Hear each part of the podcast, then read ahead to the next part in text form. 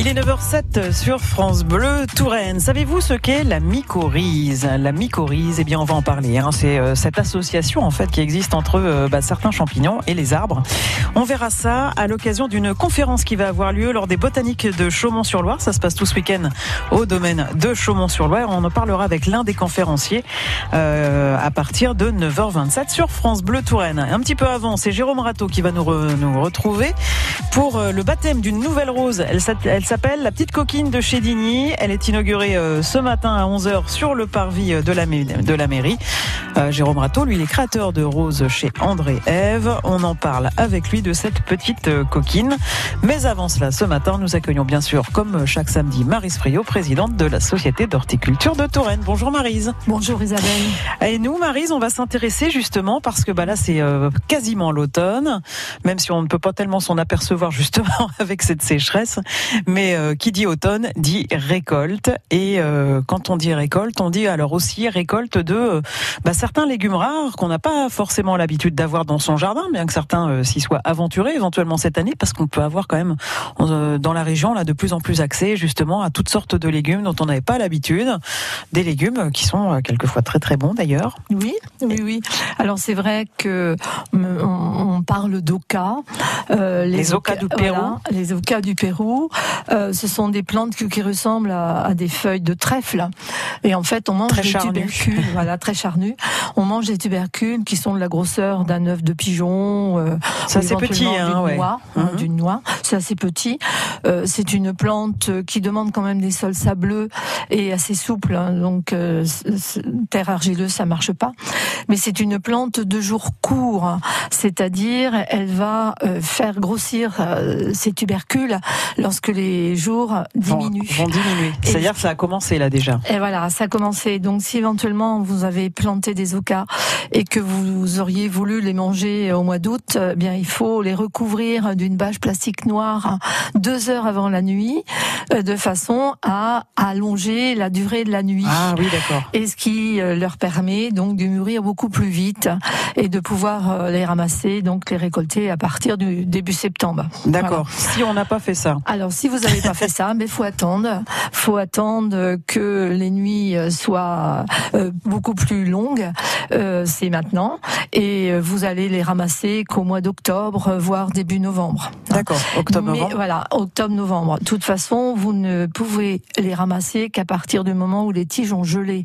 C'est-à-dire les feuilles, elles sont gorgées de réserve et elles sont très fragiles au gel, un peu comme les dahlias. Donc euh, une gelée et après on ramasse et, après on, les conserve comme les pommes de terre. D'accord, ça se conserve bien. C'est exactement comme les pommes de terre. Et ça peut germer aussi, pareil. Ah, ben, euh, voilà, exactement pareil. D'accord. Les ocas du Pérou, c'est très voilà, joli. les ocas du Pérou. Alors moi, je, je voudrais aussi qu'on parle du cerfeuil tubéreux. Cerfeuil ah tubéreux, c'est un vieux légume qu'on avait complètement oublié. Moi, je suis petite fille de maraîcher. Mon grand-père ne produisait pas du tout cette plante-là hmm. parce que pas assez rentable, voilà, pas assez goûteuse, etc. Ah, Maintenant, elle redevient très à la mode. Oui, oui, elle redevient très à la mode.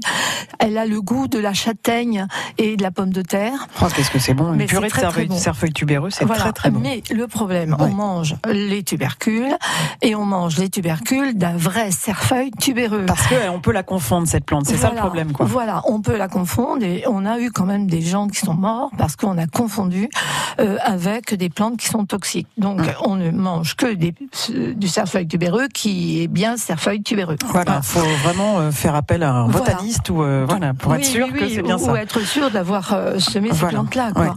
Et ce qu'il faut faire aussi, c'est donc vous allez les récolter. ça se récolte du mois de juin au mois d'août et vous les mettez dans la cave, dans du sable, et vous allez commencer à les consommer que à partir du mois de septembre-octobre. C'est-à-dire vous les laissez un petit peu mûrir dans le sable. Et de façon à ce qu'elles perdre un petit peu cette amertume quelquefois quand elle est très jeune au niveau de la récolte et elle sera beaucoup meilleure. Beaucoup bien meilleure. Pardon, excusez-moi. J'ai oublié un mot.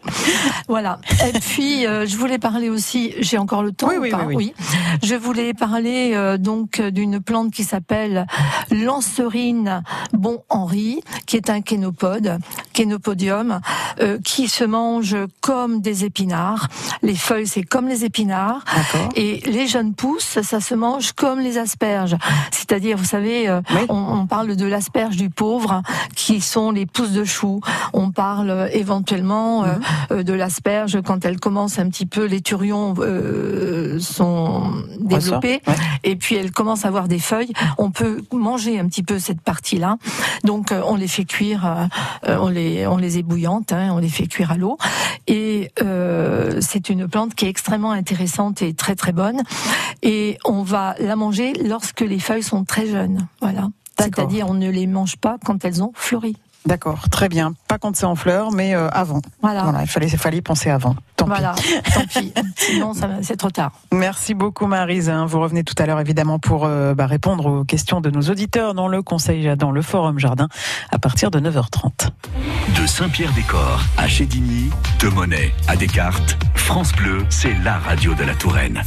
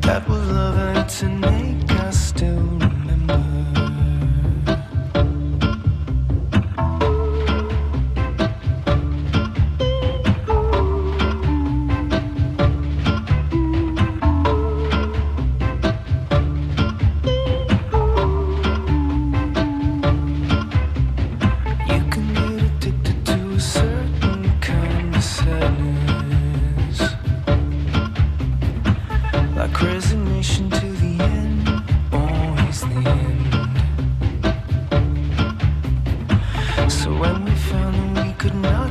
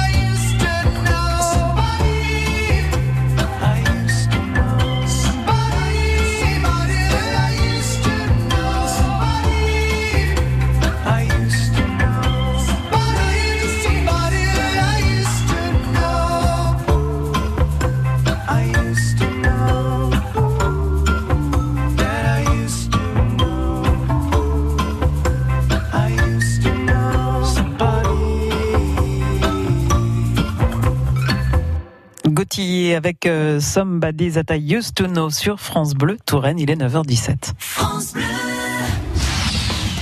Le club des leftos sur France Bleu. Au petit matin, un réveil souriant pour vous servir et vous informer. Bonjour à tous. Stéphane Jobert. On se réveille ensemble le week-end sur France Bleu dès 6h pour le club des leftos. Les premières infos du jour, votre météo, les astuces de Benoît Prospero pour prendre soin de notre planète et la parodie musicale de Charlie et Stylo. France Bleu vous réveille comme jamais. Rendez-vous dès 6h sur France Bleu. Le club des leftos sur France Bleu, tous les week-ends dès 6h. 9h17 sur France Bleu Touraine, Jardin, Terrasse et compagnie. Nous accueillons cette fois Jérôme Rateau pour le baptême d'une nouvelle rose. Elle s'appelle la petite coquine de Chéligny. Euh, ce baptême va avoir lieu tout à l'heure à 11h sur le parvis de la mairie. Bonjour Jérôme Rateau. Oui, bonjour Isabelle.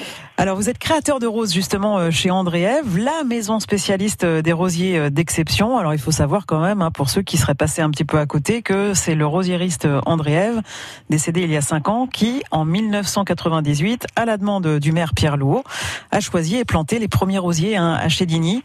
Bon, on connaît la suite, la renommée qu'a connue le village grâce à ces, ces rosiers justement. Et demain et aujourd'hui, du coup, cette petite coquine de Chédigny. Alors, elle est très coquine justement parce que ça n'est pas une création. Hein. Tout à fait. C'est, je pense, un petit peu sa, particularité, c'est que c'est-à-dire une rose qui est issue d'un, semi-spontané, finalement, qui est apparu spontanément dans, une, dans un massif des rues de Chédigny. Euh, donc finalement, c'est une création, je dirais, euh, de la nature, comme quoi la nature fait très bien les choses très souvent. Euh, et, et, donc en fait, cette, cette rose, jusqu'à aujourd'hui, bah, finalement, elle est en exemplaire unique c'est-à-dire qu'il n'y a pas d'autre qui ailleurs. Et, justement, l'idée, on avait trouvé ça intéressant, donc avec la, avec la mairie de Chéligny et l'association des, des, roses de Chéligny, de pouvoir finalement euh, bah, multiplier ces variétés, déjà pour éviter de la perdre, et puis également pour, pour pouvoir en faire profiter un petit peu un petit peu les gens qui pourraient être intéressés par cette variété-là. Mais effectivement, ce n'est pas une création euh, je dirais de l'homme, mais c'est vraiment une création de la nature. Alors comment ça se passe justement? Parce que c'est intéressant ça du coup, ça veut dire que euh, les rosiers, ils peuvent euh, se croiser entre eux. Euh, comment ça se, ça se produit ça du coup? Oui, oui, tout, bah, tout à fait. C'est vrai que le, le, le, rosier, à la limite, comme beaucoup de plantes d'ailleurs, n'aurait pas besoin d'intervention humaine pour se, pour se multiplier, hein, pour, se, pour se régénérer. Je veux dire, après, l'homme intervient simplement, surtout dans la, je dirais, dans la création des roses, pour justement guider un petit peu euh, les, choix que l'on fait et les variétés que l'on va obtenir. le, rosier lui-même, souvent, est auto-fertile, donc c'est-à-dire qu'il peut lui-même produire des graines. Ces graines vont tomber au sol et alors évidemment, c'est pas chaque graine tombée au sol ne va pas produire un rosier parce que la germination est quand même assez aléatoire. Mais je dirais que sur la quantité, sur la quantité de graines tombées au sol, il y a toujours quelques rosiers qui vont germer. Donc c'est ce qui s'est passé avec ce rosier-là, donc qui est issu d'une hybridation naturelle entre deux rosiers euh, qu'on ne connaît pas par contre. Ah oui, qu'on ne connaît pas du coup. Alors comment vous allez faire pour pouvoir la, reproduire du coup cette rose? Alors la, reproduction des roses après se fait par euh, euh, soit par greffage, soit par bouturage. Dans d'autres cas, c'est plutôt le, greffage. C'est-à-dire qu'on va prendre un, bourgeon sur une tige et puis on va le greffer sur ce qu'on appelle un porte-greffe. Et donc en fait, on va multiplier la, variété à X exemplaires en prenant une partie, une petite partie d'elle-même finalement. D'accord, tout simplement en fait. Hein. Voilà, tout simplement. Et donc en fait, effectivement, le, but de cette opération, bon, comme je l'ai dit, c'est de ne pas perdre la variété, et puis surtout de pouvoir la proposer aux gens qui sont intéressés, parce qu'évidemment, c'est toujours je trouve qu'il n'y a rien de plus frustrant finalement euh, en se promenant à Chili, qui est un très, très joli village où toutes les variétés sont identifiées, euh, de ben voilà, de, voir une plante, que ce soit un rosier ou autre, et puis finalement de ne pas pouvoir l'acquérir parce que parce qu'elle n'est pas au commerce. Donc finalement, on a voulu remédier un petit peu à ça et puis euh, proposer ces variétés qui, de plus, a quand même des, des, des qualités assez exceptionnelles. Alors décrivons-la justement, oui, euh, cette euh, petite coquine de chez Digny. À quoi ressemble-t-elle? Voilà, c'est une variété qui a un aspect un petit peu, je dirais, un peu, un peu sauvage, un peu champêtre. Mm. Euh, c'est un rosier, ce qu'on appelle un rosier arbuste, donc il va quand même avoir une, une hauteur d'un mètre vingt, un mètre cinquante à peu près, qui a un port assez souple, assez naturel, et qui produit des grappes assez grosses de, petites fleurs en pompon, un petit peu euh, dans les tons roses, euh, et qui se renouvellent régulièrement toute la saison. Voilà, donc c'est vraiment, euh, c'est vraiment une très très jolie variété. Et de plus, c'est bien résistante aux maladies puisque c'est vraiment quand même là le, le, le, le critère principal dans toutes les nouvelles créations que l'on fait, c'est justement que la, la plante résiste naturellement aux maladies. Oui, bah là en même temps, euh, elle s'est débrouillée toute seule déjà pour euh, pour exister. Donc je pense qu'on peut lui faire confiance, c'est ça? Tout à fait. C'est déjà un bon signe de rusticité d'adaptation, je dirais, à notre monde. Eh ben c'est parfait. Allez la découvrir donc euh, cette petite coquine de chez Digny, Nouvelle Rose, euh, qui est euh, bah, inaugurée ce matin, 11h sur le parvis de la mairie. Merci beaucoup Jérôme Rateau. On peut retrouver bah, vos créations notamment bah, sur le site internet hein, rose-andré-f.com. Merci d'avoir été avec nous ce matin. Merci, pour vos explications. Au revoir. Merci, 9h22 sur France Bleu Touraine. Dans un petit instant, eh bien, c'est Daniel Whip que nous allons retrouver. Il va nous expliquer ce qu'est la mycorhize.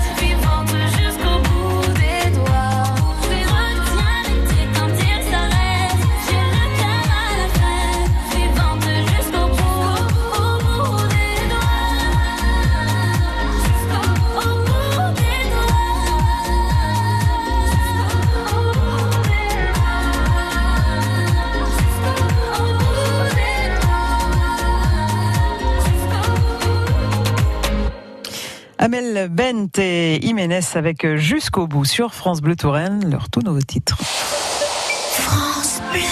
Pierre, quelle est votre saison préférée? Je les aime toutes, mais j'adore la lumière de septembre. Confortablement installé dans ma véranda Rénoval, je regarde le soleil jouer avec les nuages. Magique.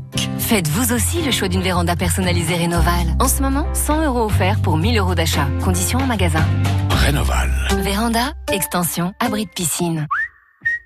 Salut les mémophiles Dans le tuto du jour, je vais vous expliquer comment faire pousser vous-même des fruits et légumes. Quand vous aurez mon niveau, vous pourrez même tenter des croisements genre brocosaï, euh, topinamboise, myrtille Enfin, le mieux pour commencer, c'est d'aller chez Gamme Vert. Et oui, chez Gamme Vert, retrouvez tous les produits et les conseils pour produire vous-même de bons fruits et légumes. Gamme Vert, numéro 1 de la jardinerie. À Tours, du haut de la tranchée à l'avenue de Gramont, vous écoutez France Bleu Touraine sur 98.7. Et sur France Bleu Touraine ce week-end, ce sont les botaniques de Chaumont-sur-Loire, deuxième euh, édition avec euh, tout un week-end de rencontres autour de la botanique, des collections végétales labellisées. Hein. Il y a une exposition vente notamment de plantes produites par quelques 30 pépiniéristes euh, producteurs. Ce sera l'occasion donc de découvrir bah, leur travail évidemment. C'est donc aujourd'hui et demain dans le domaine de Chaumont-sur-Loire.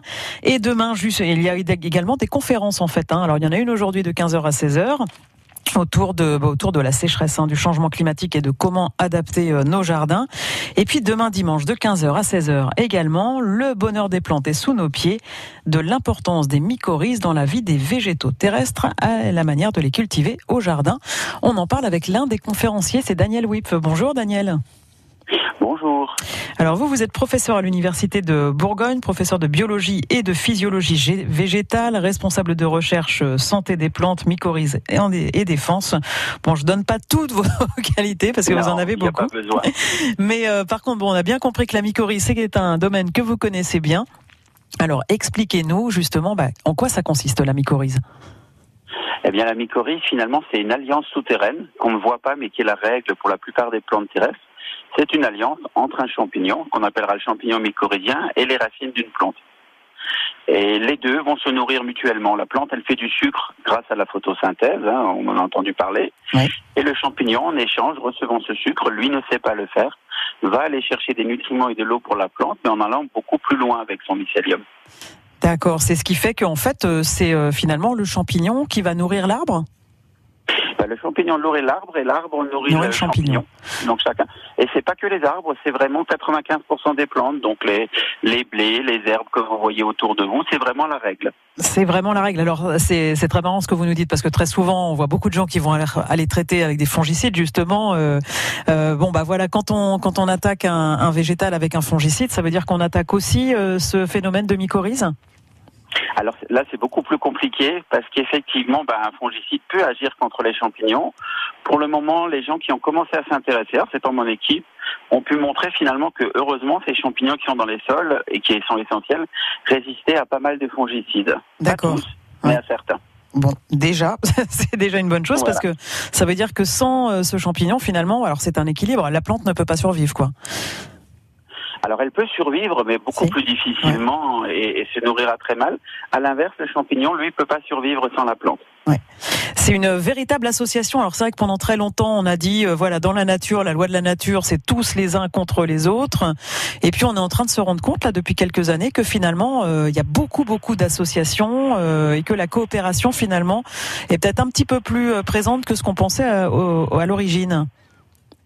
Tout à fait. Hein. Ce sont des stratégies de survie. ces champignons, d'ailleurs, auraient permis, d'après les fossiles qu'on a retrouvés aux plantes, de sortir de l'eau il y a 450 millions d'années. Et ils auraient servi de racines à ces premières plantes, puisque c'était des algues qui n'avaient pas besoin de racines et que après, dans l'évolution, sont apparues les racines. Et donc, les deux partenaires sont restés ensemble. C'est aussi pour ça que la mycorhize est répandue chez beaucoup de plantes, comme je vous le disais précédemment. Et comme vous le dites, en milieu naturel, ben, on m'a souvent parlé de, ben, il faut se méfier des pathogènes, des parasites mais on se rend compte qu'il y a des alliés, mais que finalement aussi surtout tout ça est un équilibre. Même celui que nous on voit à un moment donné comme un pathogène peut avoir son rôle. Peut avoir un rôle aussi de révélateur même simplement déjà, non? De révélateur, même dans le cycle des nutriments à un moment. Euh, vous savez, on dit toujours que les renards s'attaquent d'abord aux animaux malades, etc. C'est dans l'équilibre de l'écosystème. Oui. Ça veut dire que quand il y a déjà un déséquilibre, euh, ça peut mener à une maladie, mais que bon bah voilà, s'il euh, est trop faible, il est plus capable de, de survivre et donc bon bah voilà, euh, il se fait manger quoi. exactement la loi de la nature, ça, oui. Daniel Whip, on va pouvoir vous retrouver avec euh, Julien Marlin qui est euh, jardinier, avec Romain Lacoste qui est paysagiste. Euh, tous les trois, vous allez justement animer cette conférence demain de 15h à 16h sur le bonheur des plantes et sous nos pieds, de l'importance des mycorhizes dans la vie des végétaux terrestres, à la manière de les cultiver au jardin. Si on a envie d'en savoir bien plus justement sur ce phénomène de mycorhizes et comment le développer dans son jardin, eh bien on va vous écouter demain de 15h à 16h en plus, euh, voilà, bon, bah, les botaniques de Chaumont-sur-Loire, va y avoir de quoi faire, euh, notamment si on a envie de planter des arbres. Et c'est le moment justement en ce moment. Merci beaucoup, Daniel Whip, d'avoir été avec nous ce matin. Eh bien, avec plaisir et à demain. Et très belle conférence demain. Au revoir. France Bleu Touraine. 9h31 sur France Bleu Touraine. Vous pouvez maintenant nous appeler pour le Forum Jardin. Marise Friot de la Société d'Horticulture de Touraine répond à toutes vos questions au 02 47 38 10 20.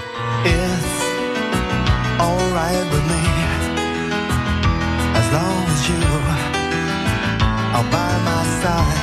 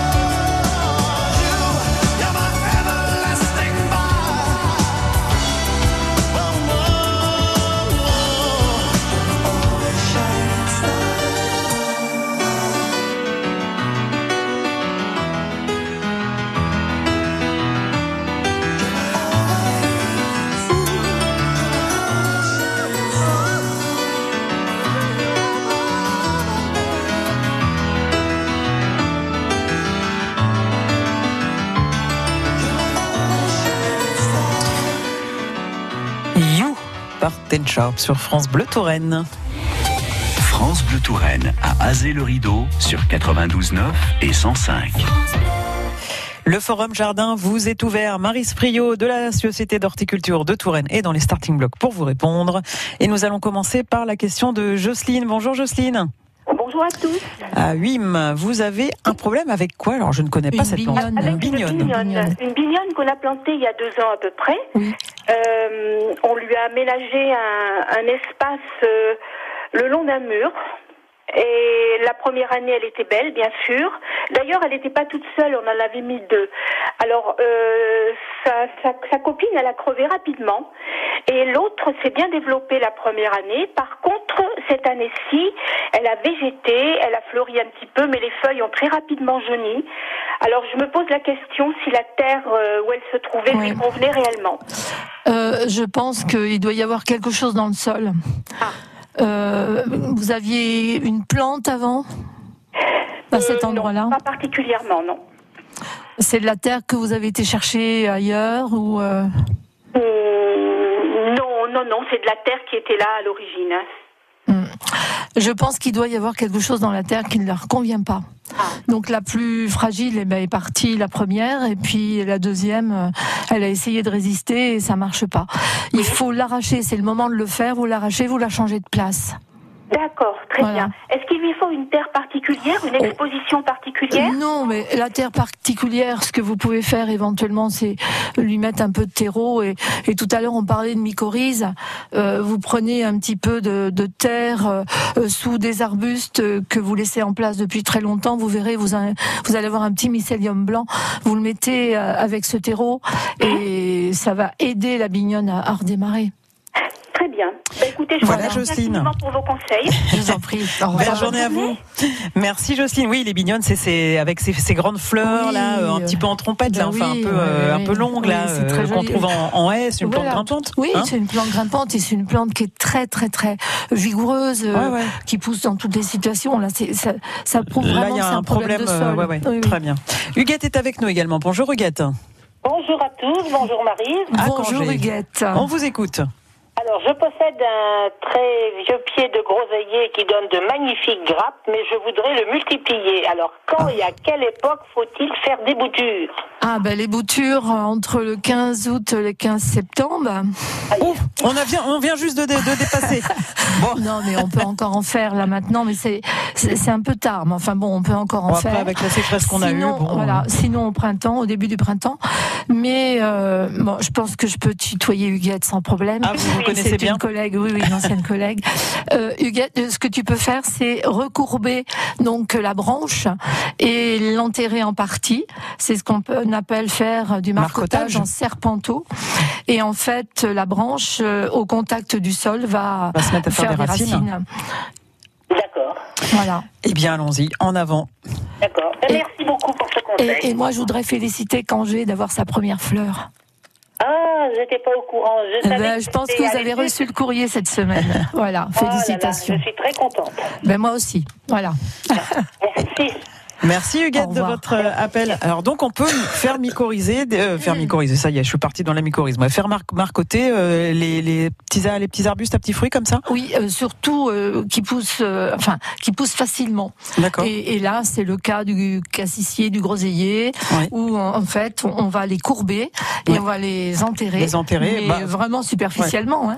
Alors quelquefois, il faut un petit peu mettre un- une. euh, Les tenir quoi, voilà, j'imagine. il faut mettre un cavalier ou quelque chose pour pouvoir les faire tenir, mais ça tient, ça marche extrêmement bien. hein. Sur le principe du chèvrefeuille quoi finalement. Ah ben, exactement ça. hein. D'accord. Donc marcotage en serpenteau. Marcotage en serpenteau, c'est joli. Nadège, bonjour. Oui, bonjour, Bonjour. tout le monde. Alors depuis Moi, vous,